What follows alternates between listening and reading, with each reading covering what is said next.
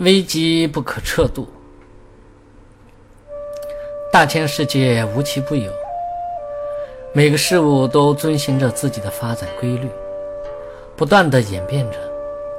各种的危机不是我们全部都可以测度的，所以我们在选择信仰的时候，不论是科学还是其他什么信仰，都应该遵循危机不可测度的择取规律来选择自己的信仰，这样。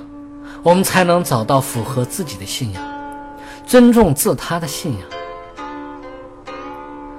包括科学在内的所有信仰，在某种程度上都有其特定的发展规律，对人类社会从正面的影响上都会起到积极的作用。凡是符合各自发展规律的，处处充满了危机，没有深入探索和研究。外行的人实在是难以测度的。在这个过程中，如果有些人玷污了自己的信仰，给其他的人造成了不良的影响，乃至带来了其他人产生偏见，这是人的问题，不是真理的问题。我们怎么能怪罪到信仰的头上呢？看来，慎重面对别人的选择。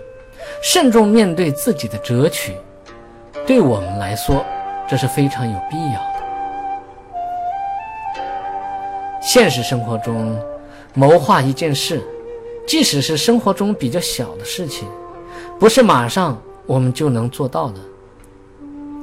经过一些小的挫折、小失败以后，几番探索、几番研究后，才能得以成功。从做事的角度来看，事情本来的发展规律没有变，只是我们没有掌握危机，轻易相信自己的想法，没有摸清规律去做，当然不能一下成功。与之相反，经过碰撞，或者学会了事物的发展规律，掌握了这项规律，也就掌握了事物发展的危机。做着起来也就比较容易成功。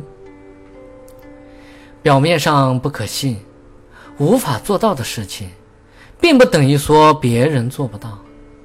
表面上看起来简单的易行的小事情，我们认为能做到，但行之起来却做不到。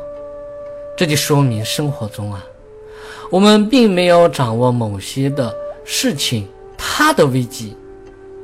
在不可测度的情况下轻易言论，导致自己的尴尬。当明白了这些道理后，对自己的择取信仰以及他人的择取信仰，我们又怎么能轻易去测度呢？